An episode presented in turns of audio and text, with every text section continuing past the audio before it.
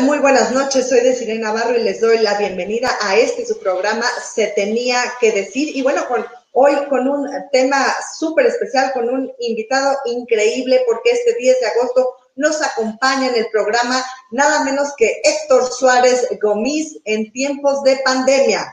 Esto es Se tenía que decir, comenzamos.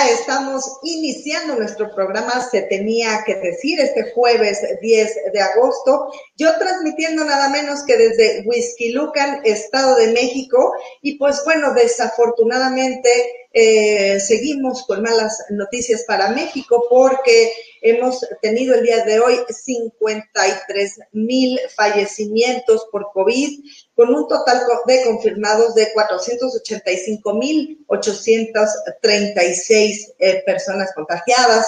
Y pues bueno, México sigue de luto, no baja esta pandemia, no se aplana la curva, por lo cual les pedimos que se sigan cuidando, eh, que cuiden a sus familiares, que utilicen cubrebocas y que tomen todas las medidas pertinentes. Pero bueno, empezamos hoy este programa.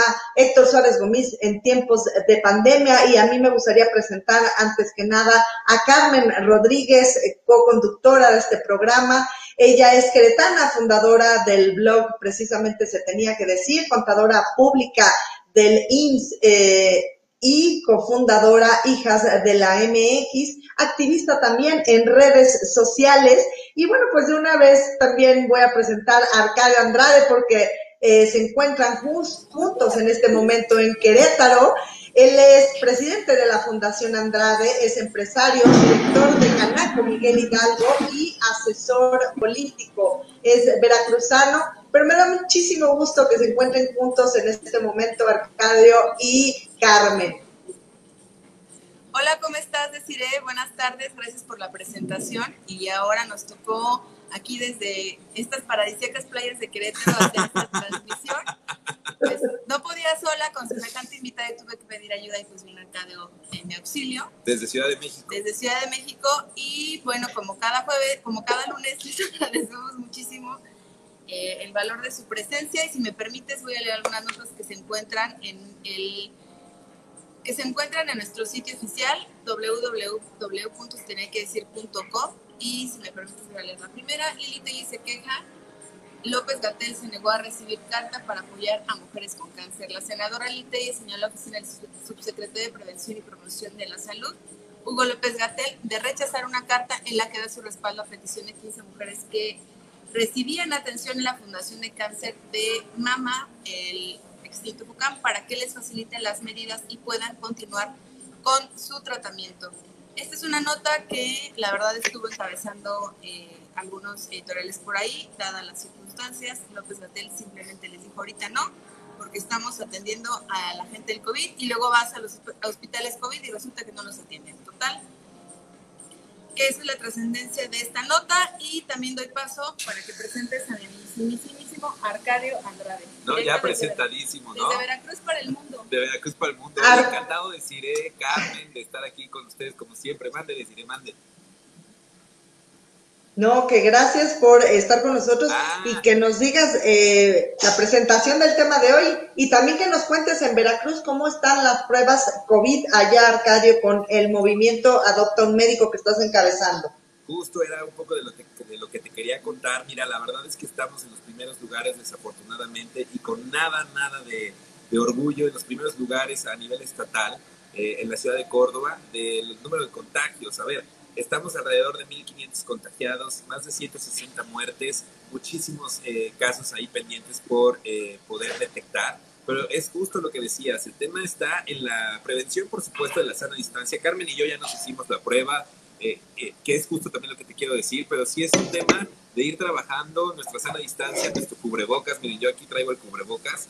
Eh, por temas pues, un poco de, logística no me lo voy a poner, pero la verdad es que es necesario que lo, que lo usemos de manera permanente, no hay más, ya lo decía el doctor Narro en el último programa que lo tuvimos como invitado, no hay más más que el uso del gel antibacterial, eh, el uso del cubrebocas y la sana distancia. Y bueno, Córdoba, eh, el municipio y así como el puerto de Veracruz, vamos a emprender esta jornada a través de Adopto Médico en el que la intención es justo esa, trabajar para que eh, la gente pueda detectar a tiempo los casos positivos y hacer lo que el gobierno no, no, hizo y ni está haciendo ni hará en el tema de la separación de la gente con contagios. Entonces, en esa medida en la que podamos ir detectando los casos, aislándolos y darles un tratamiento eficaz, creo que vamos a poder eh, restablecer la economía en esta nueva normalidad, que es justo de lo que eh, el invitado de hoy eh, va a hablar, ¿no? El pelón de esta nueva normalidad que nos impusieron, pero que sin duda ya el mundo ya cambió y hay que tomar. Entonces, pues encantados de estar en este programa nuevamente con este invitado de lujo, contigo,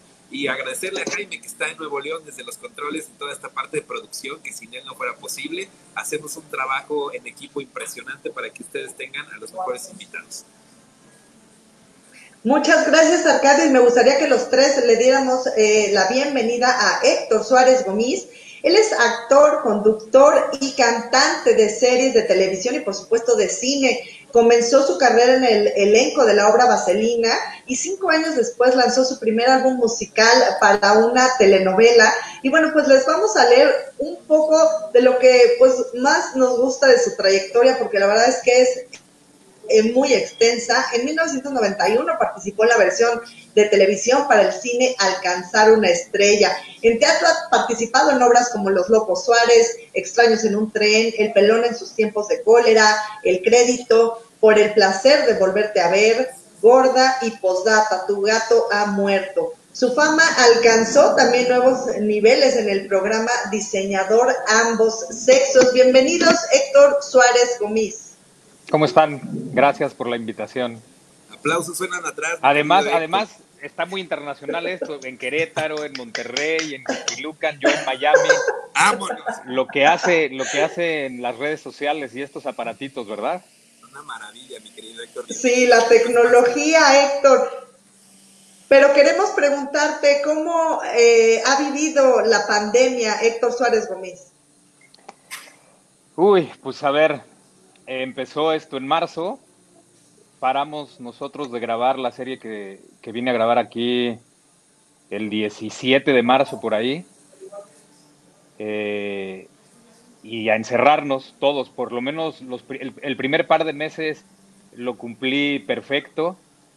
Eh, después vino lo de mi papá, regresé a Miami, al mes retomamos las, las grabaciones y durante el último mes me estuve haciendo, no nada más yo, sino todos mis compañeros, tanto del elenco como el crew, como los directores, productores y demás, exámenes todos los días. Y lunes, miércoles y viernes había exámenes de COVID dos veces al día. Entonces, llevo más de 60. 60 ¿Me escuchan? Sí, no, no, no, totalmente. Espera, tuvimos un friseo, como le dicen en la tele, sí, pero ya aquí vi. estamos. Oye, 60 exámenes, sí estás en la ciudad de Miami en este momento. Sí, aquí, aquí vivo. Ok, entonces desde hace, sí desde hubo... Desde hace un par de años. Sí hubo un tratamiento especial, digamos, diferente con respecto a, otros países como México en el tema de, de cómo abordar esta pandemia. Pues mira, eh, en el condado donde yo vivo, que es Miami-Dade, eh, de pronto un día nos llegó un mensaje eh, de estos del gobierno y nos decía que había toque de queda todos los días a partir de las 10 de la noche y así estuvimos mucho tiempo. Eh, al principio nada más habrían súperes, eh, farmacias y, podría, y podías pedir para llevar en los restaurantes. Cuando yo me regresé a México, ese día abrieron otra vez todo vino lo de mi papá, estuve tres semanas allá y me tuve que venir antes porque el gobierno, salió un comunicado del gobernador de, Florida que decía que cualquier persona que llegara de fuera tenía que estar 14 días en, encerrado eh, en cuarentena y entonces a todos los que estábamos fuera de, Estados Unidos nos viajaron antes para poder reiniciar a tiempo las grabaciones y siguieron con esto de la, del toque de queda, ¿eh? Y además, espérame, cuando yo regresé a Miami, eh, que te digo que fue de los primeros estados que abrió todo, pues hoy por hoy es uno de los epicentros de, la pandemia aquí en Estados Unidos. O sea, las cifras son, después de Florida, digo, después de California, sigue Florida, rebasamos a Nueva York hace mucho tiempo. Wow, pero en la forma de cómo trataron la pandemia sí lo viviste diferente, más allá de la salida, la entrada que has vivido. Este tema de detección, por ejemplo, pues mira, eh, realmente cuando esto empezó, tuvimos un, el comunicado que nos dio Telemundo, fue muy serio, o sea, Telemundo que además pues es una empresa gringa porque en realidad es NBC, Universal, Comcast, Telemundo, nos, nos dieron un comunicado y yo me lo tomé muy serio. Eh, me quedé aquí en mi casa encerrado dos meses, nada más salía a pasear a mi perro, a correr eso sí estaba permitido porque al principio no podías ni siquiera salir más que al súper. O sea, si te agarraba una patrulla fuera de tu zona y, le decías que ibas al súper, te multaban porque pues no podrías, no podías salirte. Entonces, esos primeros, esos, esos primeros dos meses sí los viví eh, estrictos. Después tuve esta llamada con, con mi papá donde me dijo que, que literal ya estaba cansado, que no quería tomarse las medicinas, que se quería meter en la cama eh, y le dije, pues métete a descansar, lo que necesitas es, descansar. Y mi intuición y mi corazón me dijeron, vete a México ahorita, cabrón. Y me fui a México el 29 de, no, 26 o 27 de mayo. Y cuatro o cinco días después él falleció. Wow. Deciré. Y eh, ¿Cómo, ¿Cómo has vivido ahora tu regreso a esta nueva normalidad? ¿Cuáles son tus planes? Eh, ¿Qué tienes en mente para seguir? Y también si piensas hacer algún homenaje para tu papá. Pues esta, y la voy a entrecomillar, nueva normalidad, pues es que no existe una nueva normalidad porque no se ha acabado esto. O sea, esto, esto, esto sigue. Y ahora que empiece el otoño, va a haber muchos más casos. Cuando empiece el frío, sobre todo en los lugares donde sí pega, esto se, los números se van a ir para arriba. Eh, hasta que no exista una vacuna y no hayan erradicado este virus, no podemos hablar de, ninguna nueva normalidad más que la normalidad que estamos viviendo todos porque estamos eh, encerrados y estamos en cuarentena por un virus que no se ha tomado en serio en muchos países de tercer mundo y es increíble que aquí, que se supone que es primer mundo, teniendo un presidente tan ignorante, tan imbécil como el que tiene este país, pues la gente, o sea, ve los números, por favor. Llevan más de 150 mil muertos, los contagiados, yo ya perdí la cuenta. Eh, se atreve a declarar cosas absurdas como que te inyectes desinfectante, eh, que la luz solar a lo mejor puede matar al virus, entre otras estupideces, ¿no? Pero por lo menos aquí sí. la gente se lo tomó en serio desde un principio. En México, sé que al principio, o sea, mi medio, el, teatro cerró muchísimo antes de que el gobierno dijera que era una orden y que había que cerrar todo. Muchas personas, y me imagino que conocidos suyos, cuando, cuando empezaron a ver lo que estaba pasando en el mundo, se encerraron voluntariamente cuando el presidente todavía decía que había que abrazarse y que besarse y que no pasaba nada y estaban tomándose esto muy campechano y que no había problema y que y que después pues la ciencia que tiene una metodología que llevaba se llevaba ¿qué es eso? Es un ovni, es el pendejo ese, perdón. Son, truenos, son truenos, perdón, es que estoy en una tormenta eléctrica.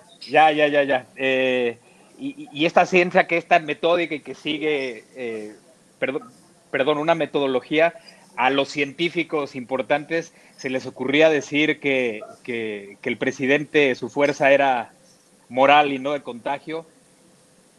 Y creo que, que, en México las cosas están peor que aquí, peor que en cualquiera o que muchos países del tercer mundo. Y, y yo no sé ustedes, pero yo sí estoy muy angustiado por lo que vaya a pasar. No, totalmente. A ver, vamos con unas eh, preguntas que, bueno, saludos y comentarios que va del público y regreso contigo para una pregunta, así que prepárate, mi querido Héctor. Pues aquí tenemos varios, hay mucha gente que nos está siguiendo por, el, eh, por la red de, Twitter, por la cuenta de Desiree, por la cuenta de Setenía, por la cuenta de Mood, y pues nada más están felicitando, que muchas gracias por estar con nosotros, la gente que está clamando. Por ahí un comentario de aquí AMLO hasta el grito va a dar, seguro va a gritar, viva el coronavirus.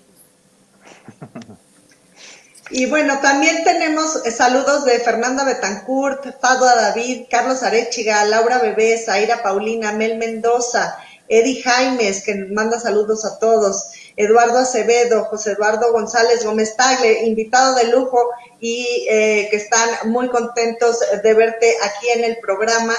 Y pues Carmen, tu pregunta, Arcadio. A ver, Héctor, tú, a ver, eh, normalmente no sé si has seguido o no el programa, pero estoy seguro que a partir de hoy lo vas a seguir puntualmente cada lunes a las 8 de la noche. Pero antes de esto, eh, siempre decirte que nuestro antecedente en cuanto a invitados es gente muy relacionada a la política, eh, gente con experiencia en este ámbito. Y nuevamente agradecerte la invitación y muchos se preguntarán, muchas y muchos, eh, por qué el nivel de importancia, pero también por qué el, digamos, el cambio de segmento. Y te voy a decir por qué también y te agradezco nuevamente que hayas aceptado. Es que hay un punto que poco se toca, que poco se ve, que es el showbiz, el show del entretenimiento. Cómo hablando en cuanto a entidades económicas, coincido contigo, ¿no? Yo soy el director de Canácuate, la Miguel Hidalgo, y, me, y, nos costó mucho cerrar cortinas porque la decisión la tuvimos que tomar nosotros, ¿eh? El gobierno nunca nos dijo nada, aquí fue como una decisión, pues, personal de cierra o abre. Pero en, tu caso, ¿cómo se ha vivido desde, eh, desde tu perspectiva el showbiz, el negocio del entretenimiento? ¿Cómo lo ves? Y en esta nueva normalidad, eh, ¿cuál crees que vaya a ser, digamos, la tendencia a seguir en cuanto a este negocio que no se ve, pero que sin duda en economías como la mexicana, que tú sabes que somos grandes exportadores de contenido eh, a otras naciones, o en, en, Estados Unidos, ¿cómo se va o cómo se empieza a manejar esta nueva normalidad en el negocio del entretenimiento? Pues todos estarán en números rojos, o sea, no nada más el negocio del entretenimiento, déjalo en todos los negocios. Tú imagínate que hablo nada más de este continente, porque West End en, en, Londres también es muy importante, pero Broadway, que es la cuna del teatro de este continente, cerró, me parece que cerró el 6 de abril y no van a abrir sus puertas sino hasta el 2021 sin tener una fecha fija. Eh, eso arruina a, los negocios aéreos, a los negocios hoteleros, a los negocios restauranteros, a toda la cantidad de, gente que viaja a Nueva York. O sea, ¿sabes la cantidad de dinero que deja Broadway al, gobierno? Luego, México. O sea, va a pasar exactamente lo mismo. no, no tenemos una infraestructura y, y, no viaja tanto la gente exclusivamente para ver teatro. Pero después de Broadway, West End y por ahí otro lugar, Argentina y quizás Alemania, somos el país donde mejor teatro se produce. Entonces, tú imagínate cerrar por completo desde marzo. O sea, no es nada más los actores, la gente nada más nos, o sea, vea las caras que conoce, pero es los que invierten su dinero, que son los productores, pero entonces es toda la gente que está detrás, sus familias eh, y, también todos los restaurantes que, vivían de, del teatro alrededor de los teatros. O sea, esto, esto, esto es un es una bola de nieve que se ha ido haciendo mucho más grande. y, esto va, y, esto va a suceder no nada más en el show business, esto va a suceder en todos, todos los negocios. Eso es algo que, que me alarma muchísimo mis, mis, mis producciones, yo en este momento, o sea, desde que vivo en, en, Miami, no tengo una producción como tal. Después de ocho años del pelón en sus tiempos de cólera, hice Los Locos Suárez, dos años y medio. eh, y me vine para acá. Eh, de, haber, de haber esto sucedido en esa época, pues me estaría pegando un tiro porque no habría cómo, eh, o sea, los ahorros ya se hubieran terminado, no habría cómo sacar dinero para el pago de pensión alimenticia de cada mes. De, yo tengo yo, yo, yo, empieza el mes y hay que pagarle y hay que pagar a dos mamás dinero de dos no, mi Héctor, es o que sea, también... hacia, hacia hay que empezar o sea pero, por pero ahí ojo, empecemos no, no, no, no empecemos por ahí. O sea, porque este es un caso de una persona que ha tenido una vida muy acomodada y que, y que yo no tuve carencias en mi vida. Pero esto tú traslada, trasládalo al México real de la gente que se levanta a las 4 de la mañana para poder tomar el primer camión que toman a las 5 y de ahí son varios transportes los que toman para poder llegar a su trabajo, que a lo mejor esa empresa ya cerró. Y si un día esas personas no hacen este recorrido desde las 5 de la mañana en varios transportes de ida y de regreso, su familia no come.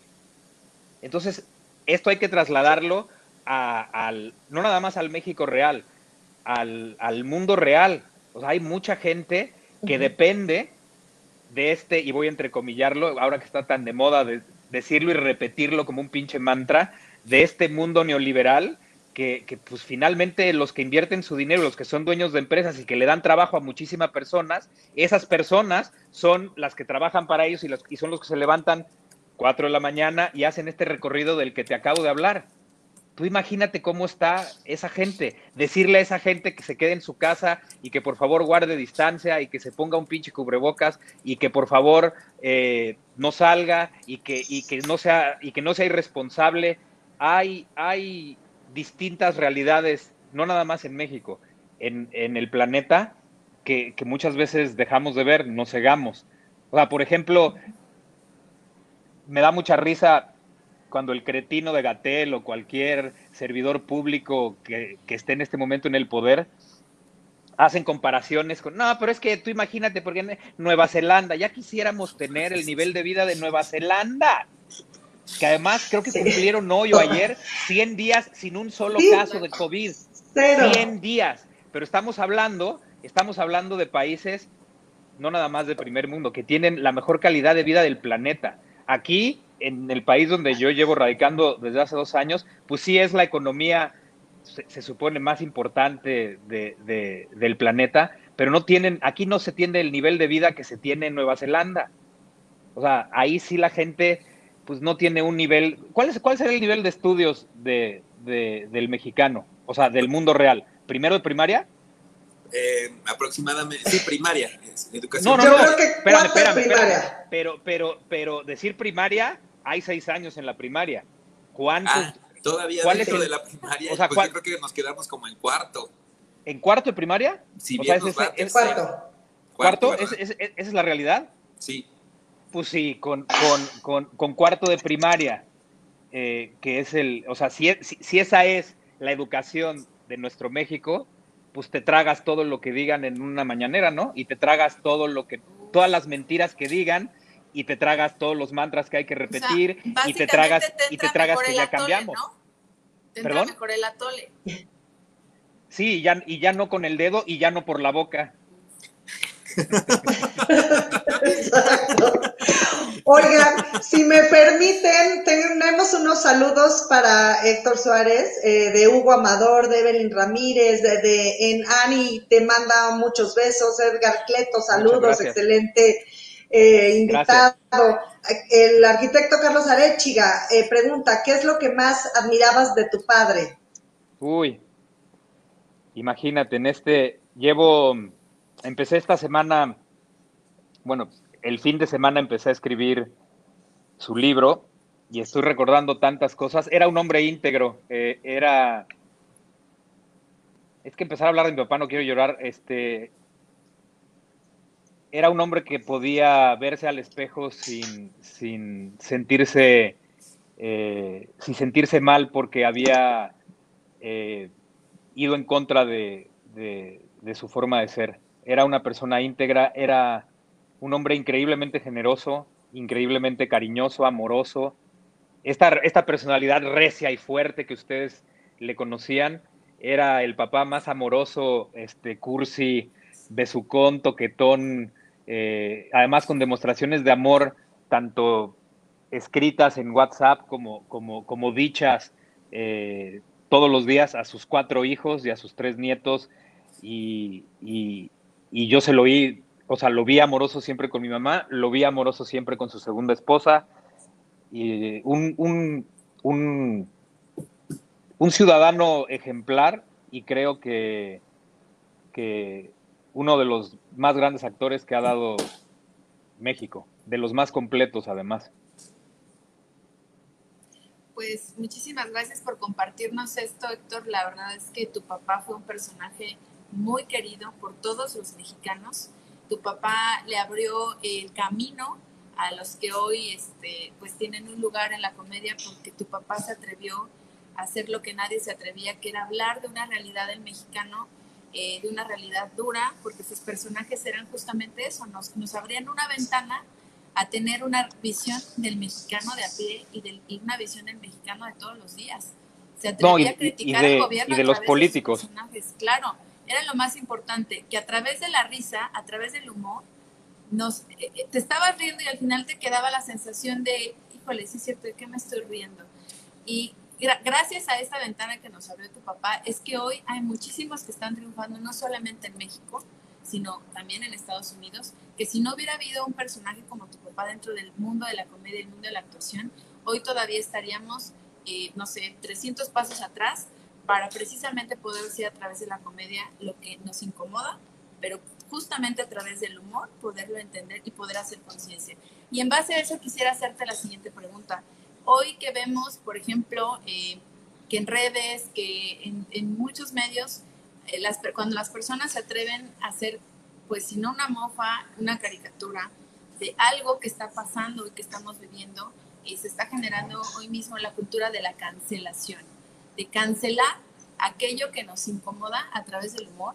Y la realidad es que el humor no nos hace otra cosa, justamente eso. Cuando te incomoda y te ríes, es porque te está pegando en el punto nodal donde estamos mal como sociedad. Y como te decía en un momento del comentario, es esa ventana de decir, si nos estamos riendo y es tan gracioso porque sabes una cosa, es tan real.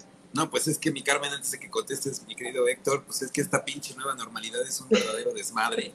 Nadie sabe ni para dónde jalar y pues ya que te queda, hija, más que reírte un poco, porque... Y tampoco hay como muchos espacios, Héctor. Pues, a ver, déjame ir por, por partes. Empecemos de entrada desmitificando esta, esta gran mentira que se nos ha dicho a los mexicanos. Eh, digo, como hay muchas, ¿no? De que la tierra es de quien la trabaja y la chingada, hay, muchas más. Y, a la que quiero llegar es a que el mexicano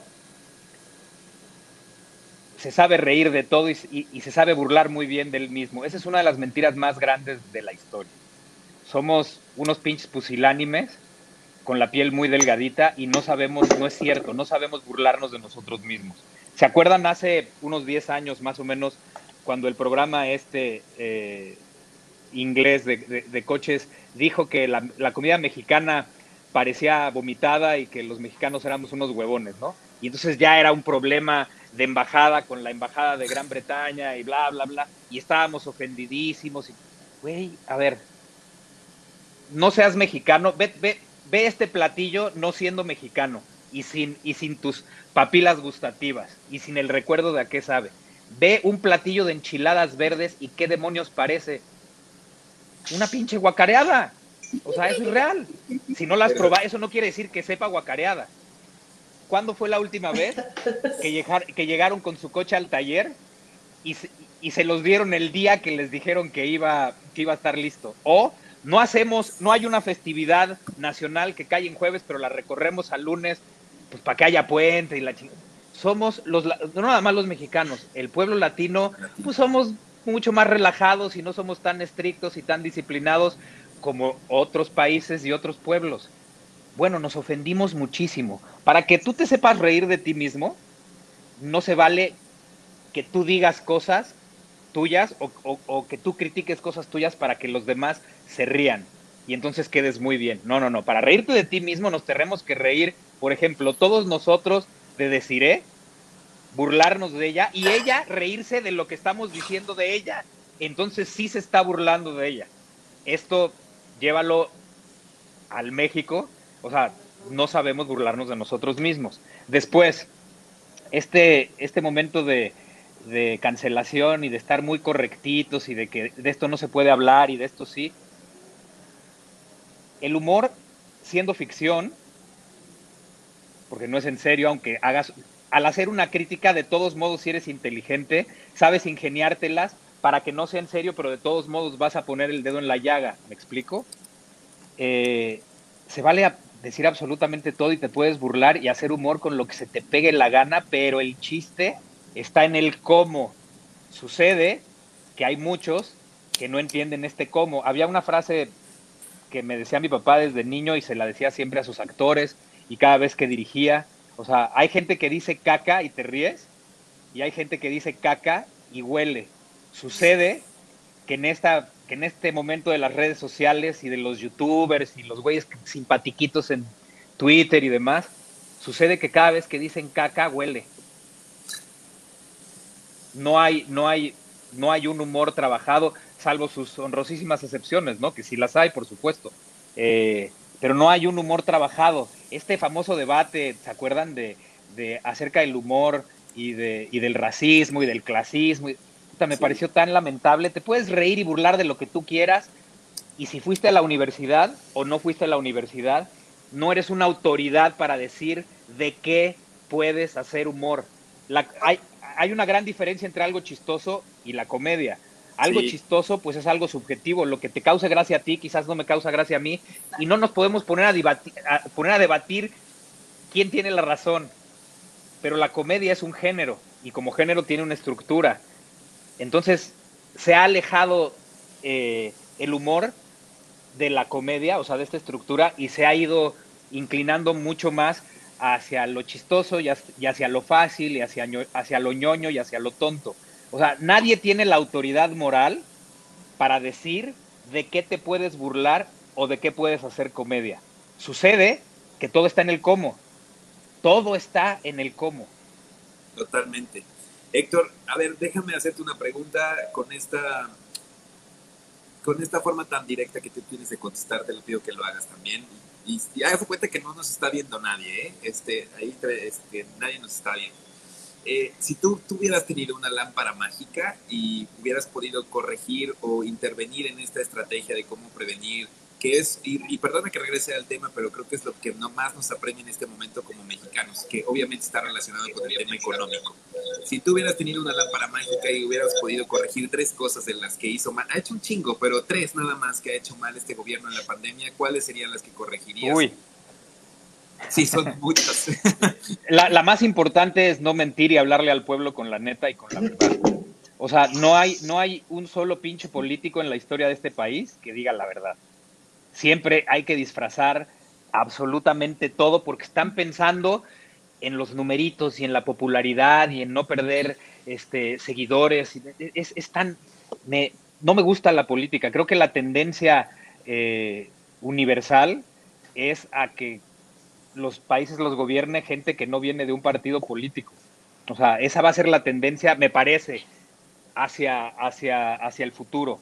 Eh, no mentir, hablarle a la gente con la verdad y no tener miedo de decir la verdad. Eh, dos, haber actuado a tiempo. Porque además ellos dijeron que esta pinche pandemia la, tenían preparada hace tres meses. Puta madre, si no hubiera sido hace tres meses, ¿dónde demonios estaríamos? Imagínate, no, se avientan cuatro, no hay un solo pinche muerto, ¿eh? cinco meses atrás cuando todavía no existía. Y encuentra la vacuna, Héctor. Sí. la vacuna. Cinco para atrás se encuentra la vacuna. Sí, sí, sí. Esto es, esto, es, esto es absurdo, mentir de esa manera. Y, y, creo que la tercera que hubiera cambiado es la mentalidad de los pinches mexicanos, que, que no culpo a todos. Yo sé que hay gente... Eh, Honorable. no, no, no. Si se me permite decir el término, yo sé, yo, yo sé que hay gente que, que chanela de izquierda. Sé que hay gente que lleva la izquierda en el corazón y que además crecieron en los 60 y, vieron y, vivieron a finales de los 50 este, ver como unos pinches squinkles de, derrocaron el gobierno de, Batista y entonces, no mames, lo que está haciendo la juventud. yo, yo, yo, sé que todo eso es muy romántico y sé que hay gente que, que es, de izquierda de corazón y está bien, no, no los critico. O sea, hay, hay, hay muchos intelectuales y hay gente muy preparada y gente muy, muy inteligente eh, que todavía cree en eso. Está bien. Pero permitir que insulten nuestra inteligencia me parece terrible. Y no nada más de este gobierno, ¿eh? lo han hecho todos. O sea, de esta no se, no se salva nada más López, que además se ofende porque le dices López, ¿no? Este, eh, o sea, López, el, el pendejísimo de Peña, el inmamable de Calderón, el estúpido de, Fox. O sea, y así nos seguimos, ¿eh? Así nos seguimos para atrás. El, el completamente gris eh, de Cedillo, el pinche astuto de Salinas, que cómo nos, o sea, ¿se acuerdan del, del Solidaridad? Venceremos, ¿cómo no? No, ¿te acuerdas de esa pinche cuerda nos la metió, o sea, nos, la metió hasta... No, no, no, O sea, se previno la de Taibo ahí. deshizo, deshizo ese nudo y nos la dejó ir hasta Pero adentro. completita, Y man. no, y de ahí te vas para atrás, y entonces ustedes se acuerdan del, digo, porque yo sé que no tenemos la misma edad, pero Miguel de ¿Cómo la no? Madrid, el, el, el temblor del 85, me acuerdo en ese entonces, no, me- y, y- y fíjate que no, me- a lo mejor ustedes recuerdan el autor, me acuerdo que en ese entonces leí un libro que me pareció fascinante, se llamaba Carta de Miguel, Carta a Miguel de la Madrid con copia para los mexicanos. Este, este hombre que escribió esto se tuvo que ir a vivir a otro país, pero no sabes cómo ponía de la Madrid y además me acuerdo que le hacía una comparación y le decía, señor presidente, o sea, si usted hubiera agarrado una pinche pala como Plácido Domingo, porque además se tardó en reaccionar muchos, muchos días después del, del- del terremoto, eh, eh, y se hubiera puesto a, a excavar para sacar gente, el pinche pueblo lo adoraría, y de ahí te vas antes a, la, a, a Jolopo y la familia fantástica. El mejor truco de magia de la historia, esos cabrones acabaron con el país completito, toda la familia, incluyendo al mero mero de la policía, y así nos vamos yendo para atrás, ¿no? Sexenio, o sea, todos han hecho lo mismo, unos más cínicos que otros, otros, unos más inteligentes que otros. De todos estos están de acuerdo que el que ha tenido el coeficiente intelectual más alto es Salinas de Gortari. O sea, ese, ese, eh, o sea, nos la dejó ir divino, divino. Pues ni tan divino, ¿verdad? Oye, tengo una, aquí había una- un comentario de... Así de es. Pero, pero entonces cambiaría esas tres cosas, la mentalidad del, del- del pueblo mexicano, este, el- la reacción y, y el que no mientan. Tengo un comentario de Noemí Serrano, dice, a don Héctor siempre lo recordamos con su personaje, ¿qué nos pasa? Y te preguntaría, Héctor, ¿qué nos pasa? ¿Qué, no nos pasa? ¿No? O sea, está, está terrible. ¿Sabes qué? ¿Sabes qué me da mucha pena? Que todo esto de la política se ha reducido a barras, a barras, como si fueran barras porristas en un estadio de fútbol. O sea, e- e- entre, entre partidarios de un partido y del otro estamos aventando, o sea, me, me- me incluyo, estamos aventándonos de orines, inventándonos la madre, la insultándonos. chela y la la madre, es lo único que, es lo único, eso es lo único que está pasando. O sea, no hay, no hay, o sea, yo como ciudadano, que yo no pertenezco ni apoyo a ningún partido, o sea, yo estoy muy, yo estoy muy preocupado, yo estoy muy ofendido, yo estoy muy encabronado eh, y tengo una opinión, pero esa opinión no me hace ser ni facho, ni fifi, ni todas estas pendejas, eh, eh, ma- estos pendejos mantras que se han aprendido de memoria y que nada más repiten, no, no repiten, balan estos pinches borregos, me tienen, me tienen, me tienen muy mal, o sea, porque no, sí es verdad, no hay una oposición inteligente, pero tampoco hay una persona inteligente en el poder, es un pinche mamarracho, este, eh, narcisista, populista, ignorante. Jamás, la, la que me encanta, la que nunca voy a olvidar es la de hace 10 mil años, aquí en México, ya había imprenta.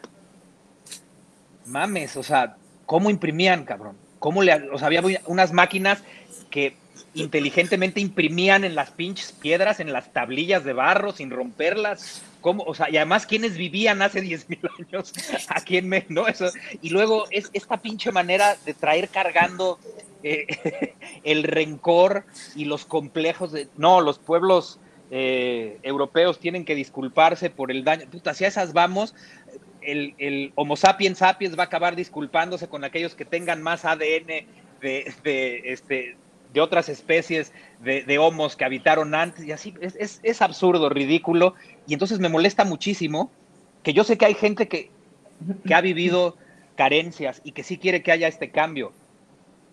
Oigan, los que no las hemos vivido también queremos que la gente deje de tener carencias, pero no así, no mintiéndoles así, no poniéndole, si, si era, si es, perdón, porque no era, sigue existiendo, si es aberrante e insultante que un partido político tenga los colores de la bandera nacional en su escudo, es aberrante todavía, o sea, es más aberrante. Perdón, todavía más, y eso se eh, que, un, que un partido político le ponga morena, o sea, como nombre se ponga morena, porque entonces dice, ah, claro, a ver, cuarto de primaria es el promedio de, de, de, educación que tiene el pueblo mexicano, ¿no? Y pues todos son, todos son guadalupanos, puta, poniéndoles morena y además siendo populista y hablándoles bonito y diciéndoles que ya no va a haber pobres y que nos vamos a chingar a todos los que los, puta, me los voy a ganar y me los voy a meter al bolsillo a todos, y es lo único que ha pasado. Y entonces no entiendo cómo estos seres que, que, llevan la izquierda de verdad y que creen en ella, que está, hey, estoy de, está bien, ¿por qué le creen a este güey? Un intelectual, alguien inteligente, ya debería de decir, oye, ya basta, por favor, ya basta. O alguien, y alguien del periodismo que esté, olvídate de las mañaneras. Ese es, hablabas de showbiz. Sí, recuerda, en, el, en el showbiz hay una gran frase que dice, la, o sea, the show must go on, ¿no? O sea, la función debe continuar, la tienes todas las mañanas. No. Pero ese es el único que ha sobrevivido, ¿eh? El espérame, a Gatel, a Gatel se le olvida que es un servidor público. Y yo no entiendo por qué no hay periodistas que lo confronten de verdad. O sea, que además cuando el señorcito se molesta, no, no, no, cabrón, estás diciendo mentiras. La realidad es, yo no sé por qué no pasa eso. Y entonces, ¿por qué la Porque gente no pensante... Lo he en la calle, yo no soy periodista, pero sí le doy sus tres frescas. No, no, no, ¿eh? pero la gente pensante, ¿por qué, por qué no va y, y, lo confronta? ¿Hay más? ¿Cuántos, cuántos muertos llevamos? Más de 50 mil. Ok. Cuando lleguemos casi 53 mil. Ok, cuando lleguemos a 60 mil, habrá habido más muertos que en la guerra de Vietnam. Sí. Si no, si me equivoco por ahí, los que Más están menos. viéndonos, googleen, creo que fueron 58 mil, 59 mil por ahí en la guerra de Vietnam. Pero entonces vienen los defensores del presidente a decirte, no, no, no, pero es que en un país de tantos millones de habitantes, ah, cabrón, pues entonces cuando vino la tragedia, entonces no es una tragedia, entonces la tragedia de San Juanico hace treinta y tantos años, pues no fue tragedia, güey y tampoco el temblor del 85, ni el de hace tres años, o sea, entonces no hay tragedias. O sea, si se mueren nada más mil, habiendo un pinche país con ciento y tantos millones de habitantes, no, pues entonces no hay, nunca ha habido una tragedia. No hay ¿Qué, pedo, pinche, ¿no? ¿Qué pinche manera de hacerse pendejo? Y entonces, ¿por qué estuvieron capitalizando los 43 y la realidad es que no era una tragedia? No, no, no, porque eso era con fines políticos, ¿no? Totalmente. Eso, eso, era, eso, era, eso era con fines políticos. Si vas a pasar lista por algo que también fue una tragedia, ey, y el ABC tampoco se me olvida, ¿eh? O sea, hay muchas cosas que, y tampoco se olvida la pinche matanza en la Plaza de las Tres Culturas en el 68, y, a, y como esa, ahí va, y luego el halconazo tampoco se olvida, hay muchas cosas que no se bueno, pueden a mí olvidar. nunca se me va a olvidar es el saludo a la mamá de ya sabes quién que se paró a saludar, no mames, deciré por favor tu pregunta. Así es. Muchas cosas que no se nos olvidan y que evidentemente van a pasar a la historia eh, como una gran tragedia en esta pandemia. Y tiene saludos de Leslie Cano, Laura Bebé. Lo que ha brillado en esta pandemia es la ignorancia. Fausto Sí. Ríos, excelente invitado. Eh, Angie Niño, saludos, eh, te admiro mucho. Teon Celer, también Gracias. saludos. Isa desde Pachuca. Eh, recuerdan mucho el personaje de tu papá del Flanagan y también preguntan, tu padre fue un gran crítico de la sociedad, ¿piensas Sí. eh, seguir por ese mismo camino? No, yo, yo, yo digo lo que pienso y esa, esa ha sido mi, mi característica toda mi vida. Tuve un par de, de padres, y dije tuve porque mi padre ya no existe, sigue viva mi mamá, eh, que siempre me dieron libertad absoluta, me educaron con libertad, me enseñaron a ser un individuo, a no, a no, a no ser como los demás, a, pensar, a opinar, nunca, se me, nunca me callaron en, la mesa, siempre me, me, me permitieron hablar. Y mi papá se fue en sus últimos días profundamente preocupado por lo que estaba sucediendo. eh, estaba hasta la madre de que, de esto mismo que te estoy diciendo, de que, de que usen, de que usen un espacio público con, con, además con medios para seguir haciendo campaña cuando ya estás gobernando. Eso, eso, porque además finalmente, como voy a volver a lo es que es que esto que repito una y otra vez es bien importante.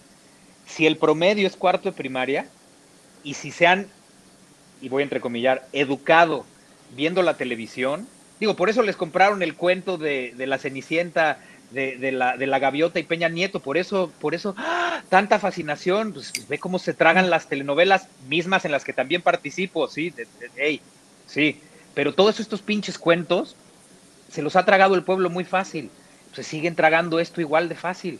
Eh, mi papá estaba muy preocupado de que se usara este espacio para mentirle, para no, para no decir la, para no decir la verdad. O sea, él, él pidió muchas veces hablar con, con el presidente, él quería hacer un programa y quería llegar y decirle, señor presidente, quiero que me dé línea, hasta dónde sí y hasta dónde no.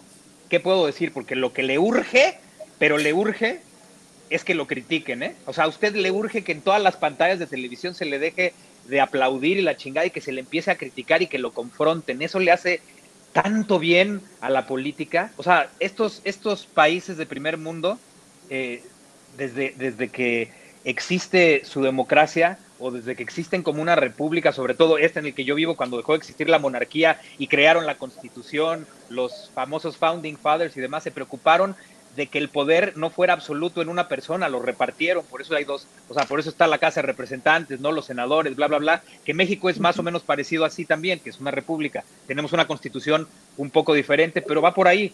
Eh, no puede ser que, que, hayamos pasado de, ser dominados por un régimen autoritario a ser dominados por un pinche partido hegemónico. O sea, ya eso es lo que sucedió en nuestro país. Eso pasó. O sea, es, es lamentable. Es muy lamentable. Y yo no, y ojo, hice, y dije eh, varios adjetivos de lo que pienso de los que nos han gobernado. Pero eso no quiere decir que los odie, que esté en contra de. No, no, no. A mí me encantaría que todo esto cambiara. ¿Cómo ves ese cambio? Claro. Ah, olvídalo.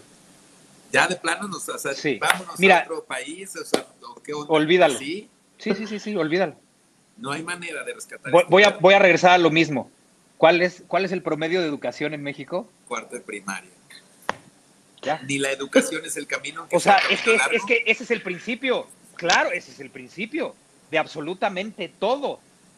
De todo. Claro que sí y la educación debería de ser pareja para todos.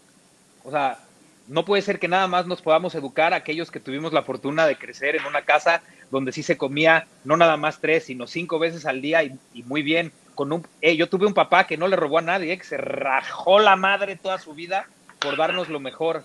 Y sí, viví en una casa acomodada, pero, pero mi papá y mi mamá se preocuparon mientras estuvieron juntos, que estuvieron juntos hasta que yo tuve 33 de viajarnos chingón, pero a, museos y a, obras de teatro. Y tengo una mamá muy culta y, una, y su hermana que son intelectuales y me hicieron leer desde chiquito un chingo y me traían al pedo con la ortografía. O sea, todo eso, todo eso es, es, lo que me formó. O sea, mi papá con su educación sabia, eh, eh, urbana, más, más toda la escuela y mi mamá, pero esto es como yo fui formado, pero creo, creo que la educación debería de ser del mismo nivel y pareja para todos. O sea, ahí, ahí más o menos vas a ver que pues, un pedacito de mí, un pedacito de mí, porque no soy, no soy de izquierda, un pedacito de mí está en la izquierda. La, todo el mundo debería de comer igual, ¿no?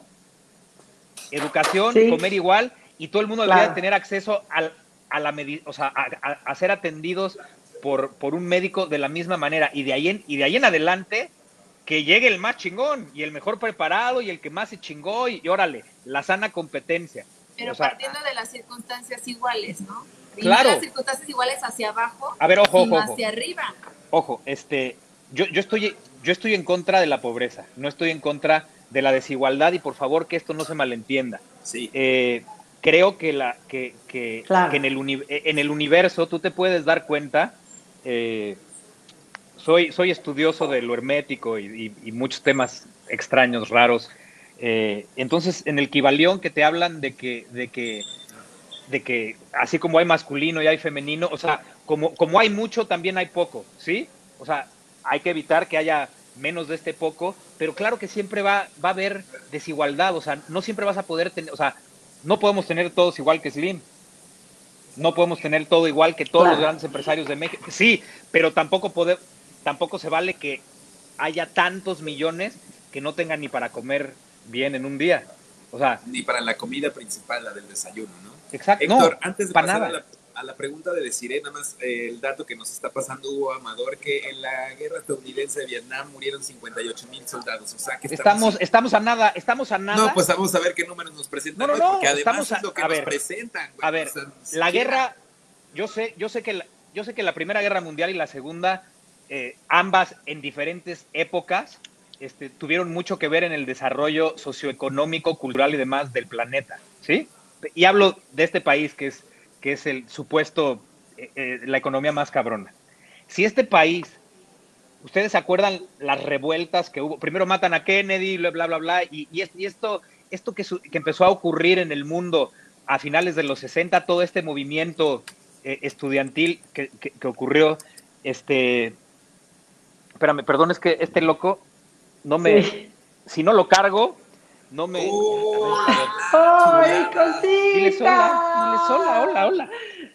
Hola. Unos besitos y me dejas terminar. Besitos, está bueno, increíble, Héctor. Sí, Camilo. Eh, to, a, a, lo que voy es, hubo, un, hubo todo un cambio cultural y filosófico y bla, bla, bla a raíz de la guerra de Vietnam. O sea, sí. el amor y paz y todo esto es a raíz de esto, ¿sí? Bueno, eh, digo, y también la música, y hay muchas, y literatura y, y corrientes filosóficas, pero, pero si, si dañó tanto a, a, la cultura la guerra de Vietnam, sobre todo por la cantidad de muertos, además peleando una guerra que pues, les, de verdad les importaba, les debería de haber importado un carajo, y hasta la fecha se sigue recordando cuánta gente murió, y sí fue una tragedia y algo que no puede volver a ocurrir, estamos a 5 mil muertos sí, de, de, de, rebasarla, sí. de rebasar algo que, que, para una de las potencias más importantes de este planeta fue una gran tragedia. Y de verdad nosotros no lo vamos a ver como tragedia. De verdad le molesta al presidente que, que sea el pinche periódico que sea, lo ponga en primera plana, puta, van 50 mil, 52, 53, 50. Pues sí, cabrón, estamos en una pinche pandemia. ¿De qué querías que habláramos? ¿De, ¿De qué que hablen, cabrón? Aparte de, de, de, que no te subes el cierre y que te vistes como el culo, cabrón. De Sirena Navarro. Oye, Héctor, pues tienes aquí muchísimos saludos, me están eh, mandando. Y, y me, imagino, y me imagino que debo de tener eh, muchísimas mentadas, pero está bien, no todos no, podemos no, pensar igual. No, está bien. Ey, no, no todos podemos pensar igual. No te lo diría. No, eh, PPO, Werator, Alejo Lamillo, Héctor Madrigal, eh, Luis Donato. Fue increíble ver a tu papá en TikTok. Eh, Héctor Parra, Alexander Flores, eh, saludos de, te, de, de, Tecama, que Estado de México. Y bueno, aquí hay una pregunta que te quieren hacer. Eh, lamentablemente hay algunos actores, algunas eh, personajes del ámbito artístico que están como legisladores y otros como activistas.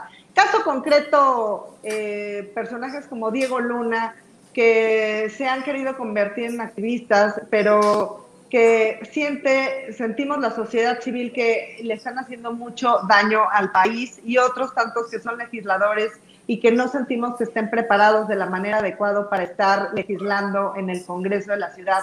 ¿Qué opinas al respecto? A ver, este, yo les, yo antes de contestar les quiero hacer una pregunta. ¿Por qué, por qué no podría, eh, por ejemplo, no, no, y no lo estoy defendiendo, ¿eh? ¿Por qué no podría Diego Luna ser activista? ¿Cuáles son los requisitos para una persona? Y no hablo nada más del, del medio artístico. ¿Cuáles serían los requerimientos de una persona para poder ser activista? No, o sea, el Diego, tema es que están. A mí, Diego, me parece. defendiendo cosas indefendibles. Que no a mí me parece que. que están defendiendo o sea, yo, y que le, han le, le ha. Pero, pero, pero Diego y varios actores que votaron por López Obrador y que además lo apoyaron en un principio, una vez que se dieron cuenta que no está haciendo bien las cosas, también lo dijeron, ¿no? O sea, yo, yo sí he leído a Diego preocupado y encabronado por muchas cosas. O sea, a mí no me gustaría ser activista. Eh, uno, porque qué hueva. Dos, porque pues ve cómo piensa la gente. ¿No? O sea, generalmente creen que ser actor es ser pendejo. O ser actor es ser frívolo. Pues más bien es que yo creo que debes tener las credenciales suficientes para no, alzar pero la ¿cómo, voz. ¿no? Exacto, pero cómo, pero exacto. cómo sabes, cómo sabes o cómo puedes tener, cómo puedes pasar un examen, por así decirlo, para hacerle ver a la gente que tienes las credenciales para ser un activista. Que, que una cosa es ser activista y otra cosa es legislar, ¿eh? O sea, otra Ah, cosa sí, es sí, sí, que ir sí, por sí, algún sí. partido político. Sí, sí, sí, sí. Sí, yo más me iba por Sí. esa parte. ¿Deciré? Dice, dice Liz que Héctor para presidente. No, qué, qué, qué, qué- qué horror. Me, soy, soy, no, no, no. Soy, ¿Somos soy tan, amigos o qué? soy tan, soy tan directo y, y digo la- las cosas como son, sin, sin arreglarlas, ni decorarlas, ni nada, que, que siempre me gano un chingo de enemistades porque a la gente no le gusta eh, oír la verdad. A la gente, la gente no sabe oír las cosas como son. Siempre hay que decorarlas y, y, y- y decirlo bonito, y, de eso se trata. O sea, una de las definiciones de, de ser político no es eso. o sea, diplomático y las cosas buenas para que la No, gente te no se moleste. una, te voy a decir una, a ver si, si, te, si te cala. Es eh, tragar mierda sin hacer caras y todavía dar las gracias. No, no, no, y, y también, este, o sea, olerle, ol- olerle el culo al de arriba y rascarle las nalgas al de abajo. y así. Hay, hay muchas maneras de entrar en la política, ¿no? Pero, pero, Ay, déjala, ay, déjala, Héctor. no, no, no, pero, pero, Mira, a decir la tenemos roja, mira de la pena, Asustada. asustada. pero ¿qué, qué, qué, qué te, espérame, ¿qué, te asusta. Desiree? ¿Qué te asusta? Yo te No, sigo, tú, tú no, no me me sigues, pero yo sí te sigo. Tú no me sigues, pero yo sí te sigo en Twitter desde hace mucho. Ándale, llegó el momento de. Tú no lo sigues, tú no lo sigues. Que no A me ver, tiene que seguir. Eso está por verse. Bueno, dice Osvaldo Ríos que muchos saludos. Ana Luisa Castillo dice que está totalmente de acuerdo contigo, que la educación debe ser pareja, pero claro, para arriba y que llegue más alto el que más le chingue. Así dijo. No, no, no, no, no. Y bueno, pues la- se nos. la educación, la educación debe de ser pareja, no para arriba, o sea, de abajo, o sea, sí, o, o de arriba para Sí. abajo, o de abajo para No, pues que todos- salpique para todos lados, ¿no? Sí, que salpique para todos. Y No, entonces, sí, pues yo siempre he dicho que si Sí, nos y organizamos, entonces- no, y entonces sí, vamos, todos. vamos a competir de a de veras. Claro, Porque, sí. porque cuando estás compitiendo con gente del extracto social que sea preparada, ay, cabrón, pues por eso hay tanta incompetencia. Somos un país incompetente porque nunca hemos estado preparados para competir. Nos cuesta mucho trabajo. O sea, y luego la gente que está en el poder, hablo de empresarios, les encanta eh, oprimir a los que van a competir con ellos, entonces tampoco se están acostumbrados a competir. Es, es, es- es- hay muchos temas que, que es un círculo vicioso y, y- No, y pues estamos que nos llenos. servido unos tequilas y te hubiéramos dado dos horas, mi querido. Pues, ven, pues, pues, chinguémonos dos horas sin tequila, cabrón. Eso. Chingate las dos horas. No hace falta el tequila. Él solito puede. Así es, chicos. Además, nunca Chicos, he bebido pues, alcohol, lamentablemente es- ¿No? Soy, soy, soy todo lo contrario a mi cara. Ah, ok. Deciré. Muy bien, Héctor. Pues lamentablemente se nos está acabando el tiempo. Creo que quedaron muchos temas con los que podríamos continuar en otro segundo programa y por supuesto estás invitado. Chicos, por favor, Si sus comentarios finales. invitación, ¿verdad? ¿Qué tal Con mucho gusto, con mucho gusto. dicen, no, no, no, no, está loco. siempre"? No, mira, hablar, hablar de, de, de nuestro país, al que estoy seguro que todos amamos profundamente, Totalmente. siempre, siempre será bienvenido. Y el que, y el que haya gente que no piense como tú, no la hace tu enemiga. No. Es, eso, precisamente eso le hace tanta falta a nuestro país. O sea, eh, estamos, hemos reducido esto a hacer unas pinches barras en un estadio de fútbol eh, como hooligans. Es la verdad. A la perra brava de la derecha y la perra No, hombre, o sea, olvida, la perra brava es, es, este, son educadísimos a- al lado de los pinches hooligans. En, e- en eso se ha convertido. Y entonces todo, todo, hay, hay toda, ha- han educado toda una red para que si alguien opina lo que ellos no quieren, se le dejan ir encima. Y entonces creen además que diciéndote chingadera y miedo van a cambiar tu, tu realidad. Es absurdo. Héctor, te agradecemos muchísimo. Lamentablemente tenemos el, un factor en, contra, no nada más de la 4T, sino también el tiempo. Te agradecemos muchísimo, la verdad. Una pandemia, un Gatel, un López, el tiempo en contra. Así es. La realidad es que es una de las mejores entrevistas que he disfrutado. Todos nuestros invitados han tenido sus cualidades, pero la gente te quiere mucho y no en vano, tan, porque tanto tu padre, eh, bueno, la gente lo quiere mucho. Aquí hemos visto muchísimos comentarios que, que, lo han reconocido. Sí, mira, nada más como, como conclusión, o sea, mi papá logró lo que muy poca gente en nuestro medio ha logrado y creo que creo que Cantinflas y él logró reunir a toda a todo el pueblo, pero aparte a la clase más alta, a la clase política y a la clase intelectual. Eso no lo hace cualquiera, ¿eh? Por eso me dan tanta risa los pinches influencers, por Dios. Te agradecemos mucho. Gracias. Quedan las puertas abiertas, les tenía que decir todo el tiempo. Gracias y una mención especial a Ivette, a la güera, porque ella fue la que hizo posible. Vio el pelón en sus tiempos de cólera más de 80 veces. Ah, cabrón. le dimos, le dimos una. En una develación, de, creo que de las 900, le dimos una placa también a ella de TEN por 800, 80 veces que has venido a verla. Wow. Oye, Héctor, pues nada Pues esperamos verte muy pronto. De mi parte, muchísimas gracias por tu tiempo, por tu espacio en Córdoba. Gracias. Veracruz, eh, que somos gente muy cálida y muy amorosa. Te esperamos. Solo, solo Veracruz es bello. A huevo. Y bueno, nada más quisiera, y son preguntas rápidas nada más para que quede, se tenía que decir y se dijo. Con un sí o un no, es, es una excelente respuesta. ¿Este gobierno de Andrés Manuel López Obrador es enemigo de la clase política? Sí. ¿Este gobierno es enemigo de la clase media? Sí. ¿Nos espera lo mismo que en Venezuela? ¿Nos espera lo mismo que en Venezuela? ¿Sí o no? No. Ok, es trabajo de todos. Héctor Suárez Gómez, gracias del corazón, te saludamos y te abrazo, deciré, es todo tuyo el programa. muchísimas gracias, gracias Héctor Suárez Gómez, gracias Carmen Rodríguez, gracias Arcadio Andrade y por supuesto en los controles eh, Jaime Cuella desde Monterrey, Nuevo León. Esto es, se tenía que decir y nos vemos la próxima semana. Soy Desiree Navarro. Les doy un beso muy grande. Hasta luego,